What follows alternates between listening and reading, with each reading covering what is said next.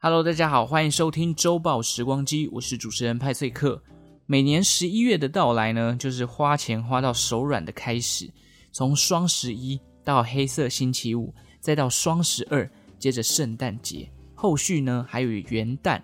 农历新年等等，这些哦基本上都是花大钱的时节啦。好像这样说也蛮合理的，因为毕竟很多的折扣都是跟着这些节庆一起出现的嘛。之前派翠克在去年差不多这个时候介绍过双十一的由来，这一次呢，我们来聊聊另一个从西方国家引进的十一月的大打折的黑色星期五。如果说双十一是一个电商最大的盛事，那么黑色星期五就是欧美零售商他们最重视的消费旺季了。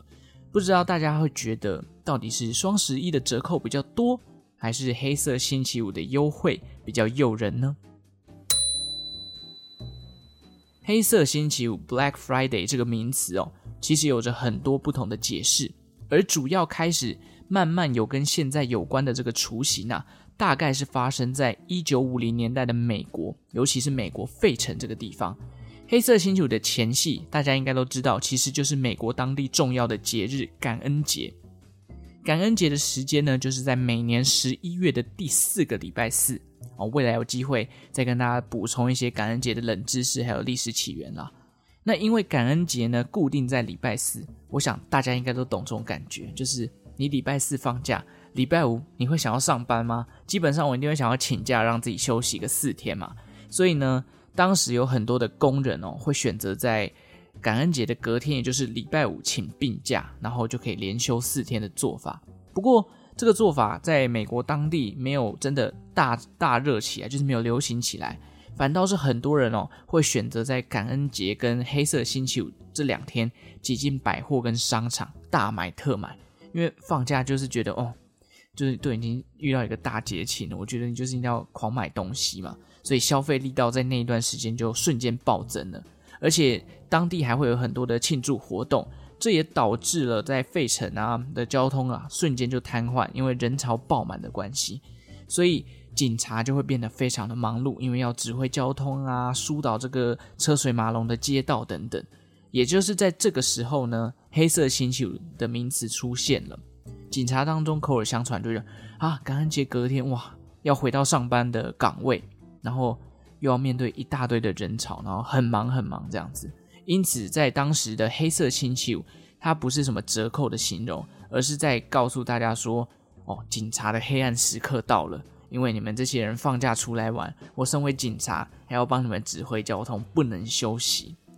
这个情况呢，刚刚有前面有提到，主要就出现在美国费城，因为一九五零年代的费城啊，在当时是 MLB 世界大赛的战场，再加上很多人会跑来这里逛街啊、shopping，因为费城也是个大城市嘛。而且有很多的球赛在这边举办，因此“黑色星期五”这个名词最一开始是从这个美国费城蔓延开来的。到了一九六零年代呢，因为美国的民权运动开始蓬勃发展，黑人的公民权利啊也开始越来越受到重视。人们开始觉得说，嗯，“黑色星期五”这个名词哦，它本身是一个负面的意思，那加上黑色，其实会带有一点负面跟歧视的味道。因此，部分的支持者还有商家决定要靠着自身的力量，希望可以把名字从 Black Friday 黑色星期五改成 Big Friday 大星期五。但是这个做法哦，哦没有很成功，因为大家其实叫黑色星期五叫习惯了。直到一九八零年代后呢，美国全国上下都开始流行所谓的 Black Friday 这个名词，用来形容感恩节后的人潮还有交通混乱的状况。与此同时呢，因为改名没有成功嘛。但是也有零售商想说，换个角度，诶，对你们来讲是很恐怖的交通堵塞，但是对于我们这些商人来讲，它是一个非常正面的一个节日嘛，因为这段时间的这个生意会突然变得很好。在当时，很多的零售业者哦，因为感恩节以前这个生意都不太好，整年的账面可能顶多打平，甚至有亏损的问题。一直到感恩节之后，这个黑色星期五的到来，那段时间的人潮以及折扣商品大卖。营收才慢慢转亏为盈，那所以对于商人而言，这个是很一个很好的节日啊，所以他们也希望可以把这个名词的形象稍微做一些改变。那他们就想到了，在当时他们在记账的过程，如果是亏损的状态，他们会用红墨水写字；那如果是呃有赚钱、有盈余的时候，他们会用黑色的墨水注记。这个由红转黑的过程，其实对商人来讲是非常的好的，所以他们希望把这个正向的观念融入到黑色星期五的概念。这个他们开始越来越推出一些折扣商品啊，折扣季节，慢慢的、慢慢的，黑色星期五就从原本混乱交通、大批人潮的说法，逐渐变成商人哦赚钱打折的优惠，那也推出了很多的折扣季。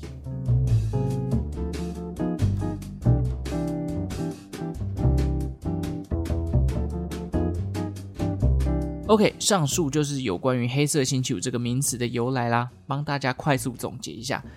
黑色星期五就是感恩节过后的那个礼拜五。那最一开始这个名词是一九五零年代美国费城出现的，当时是在形容警察黑暗的一天，因为人潮跟交通非常的混乱。直到一九八零年代，有一些零售商希望可以扭转黑色星期五负面形象的意思，所以把转亏为盈红色墨水变成黑色墨水的正面形象。结合一些折扣拍卖，融入到了黑色星期五当天，于是黑色星期五这个名词就从负面的慢慢转为现在的折扣季的概念。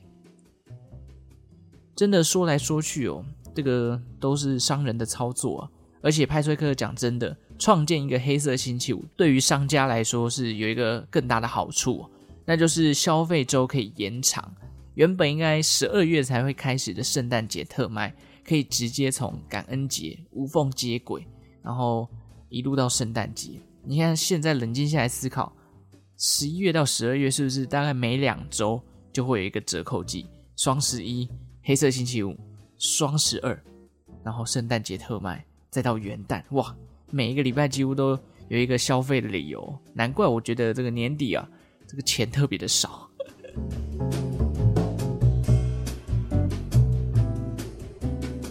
最后呢，来跟大家分享几个黑色星期五的冷知识吧。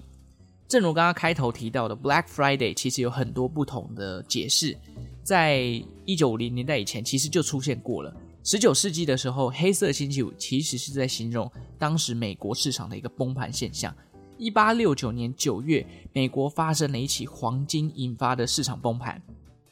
当时的美国政府正打算运用出售国库的黄金来偿还美国的国债。借此稳定美元的市场。然而，当时的总统哦，他的小舅舅靠着跟总统的亲密关系，当起了投机客。他先是请总统释放这个销售黄金没有办法稳定市场的消息给当时的财政部长，并且希望他暂缓抛售黄金。诶，到最后真的奏效了。然后小舅舅呢，就当起投机客，开始收购市场上的黄金，借此推高黄金的价格。并且垄断黄金市场，就是尽力的把市场上的黄金都收归到自己身上啊。然后最后，总统看他收归的差不多了，在准备要打算真的把国库里面的黄金释放出来的时候，他先告诉这个小舅舅哦，告诉他我政府要准备要把黄金抛售出来喽，建议你先把你手上有的黄金先丢掉，因为这样你可以卖得比政府更好的价格，借此来赚取暴利。这个举动呢，导致了黄金价格暴跌，因为市场上先有一批人把它卖掉，然后政府卖的价格可能不好，导致后来这个偿还国债的这个能量也不够强，引发了后续一连串的经济恐慌。所以其实早在十九世纪左右就已经有 Black Friday 这个名词了，而且这个名词还真的是有一点闻风丧胆。之前派崔克也介绍过一集黑色星期一嘛，真的是跟股市有关，就会有什么 Black 什么 Black 什么的。都是跟这种崩盘有关啊！有兴趣的话，想知道黑色星期，可以往前面找一找这个相关的集数。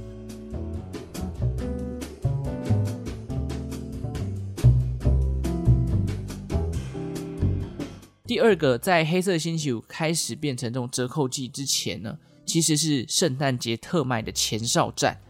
其实刚刚前面有提到嘛，因为感恩节是在十一月底。紧接着下一个大型节日就是西方世界最重视的圣诞节，那自然庆祝的时间也不会只有短短的什么一个礼拜，可能是几乎一个月咯。所以一九零五年的时候，在加拿大，那时候当地最大的连锁百货 Eaton's 在多伦多赞助了这个圣诞老人的游行。后来许多百货公司哦，例如美国的梅西百货也效法这样的模式，纷纷赞助许多圣诞老人的游行活动，就当做是这个呃圣诞节特卖的前哨战，也同时帮自己的品牌来提升曝光度了。那目前最有名的游行就是一九二四年开始由梅西百货举办的在曼哈顿的感恩节游行，也由于感恩节加上圣诞节的力量，真的对于零售业者是一个非常大的 buff，导致后来感恩节的日期哦也会因应商人的要求而有所更动。刚刚前面提到的是感恩节是在十一月的第四个礼拜四嘛，其实这是一九三九年开始才改变的，原本应该是十一月的最后一个星期四。有些人就觉得哈，这有什么差吗？这样会让有一些年份可能就会多一个礼拜的时间进行折扣季。好比说二零一八年的十一月就有五个星期四，那如果它改成第四个星期四的话，它是不是就多了另外一个礼拜的十一月底的折扣季呢？那他就有多一个时间可以去创造这个零售业的夹击嘛，算是商人的把戏了。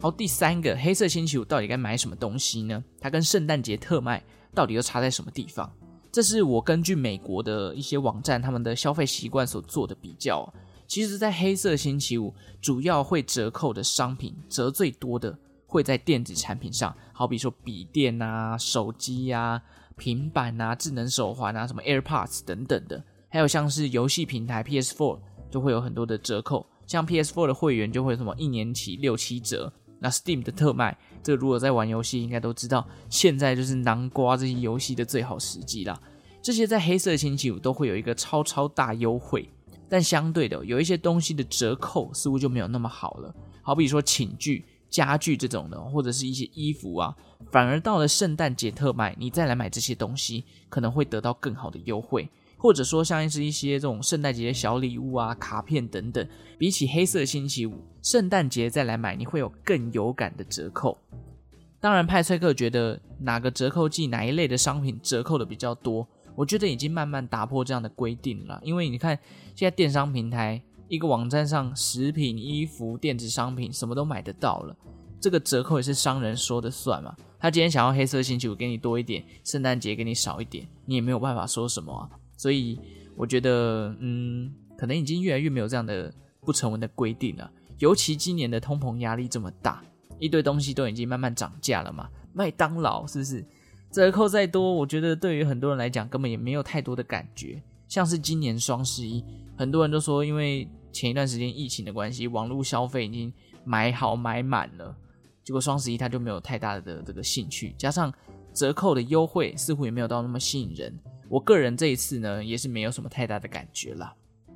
最后，黑色星期五是为期四天的一个折扣季嘛，因此最后一天呢，就是会落在礼拜一。那么这个原先是线下百货的优惠活动啦。随着这个电商越来越发达哦，黑色星期五也融入了这个电商的概念，那就是在最后一天礼拜一的时候，打造了一个新的名词，叫做 Cyber Monday，网络星期一。那网络星期一大约是在二零零五年开始出现的名词，是全球最大的零售贸易协会全美零售联合会的副总裁 Alan Davis 他创造出来的词汇。原本黑色星期五的线下消费者会在礼拜一这一天呢，转到网络上去买东西，可以理解是一个黑色星期五底下的双十一啦。那二零二零年的时候，因为疫情的关系嘛，其实线下很多的通路都关闭了，这也助长了电商消费的力道。根据 Adobe 对于美国电商的这个消费统计哦，二零二零年的 Cyber Monday 变成单日销售金额最大的一天，总计有高达一零八亿美元，大约就是三千多亿台币。呃，一天可以消费到这么多钱哦！不知道今年二零二一年的 Cyber Monday 会不会有机会突破二零二零年的？但依照现在全球大缺货，加上疫情复苏，应该有一定比例的人会从线上又转回到线下消费。有些人就喜欢逛实体店嘛，那个比较有感觉，比较有温度，而且搞不好这个你在网络上买还要等很久，你线下买到也可以直接就使用了，所以不同的体验啦。好了，以上就是今天对于黑色星期五的介绍跟冷知识的分享。新病毒又来了，不知道再过一两个月会怎样。尤其欧洲，他们真的就是宁可不要打疫苗，也不要戴口罩，然后就是我不要限制我的人权什么之类的，感觉是蛮一个很很做自己啦，但是好像蛮危险的一个状态啊。好，总之就是感谢大家今天的收听咯。如果喜欢周报时光机的节目，也欢迎订阅我的频道。同时，也希望 Apple Podcast 的听众可以帮我留言，给我五星。另外，也可以追踪我的 Instagram 或者是 Facebook，每天我都会在上面更新历史上的今天。也感谢正在收听的你，为我创造了一次历史的收听记录。我们就下礼拜再见了啊，拜拜。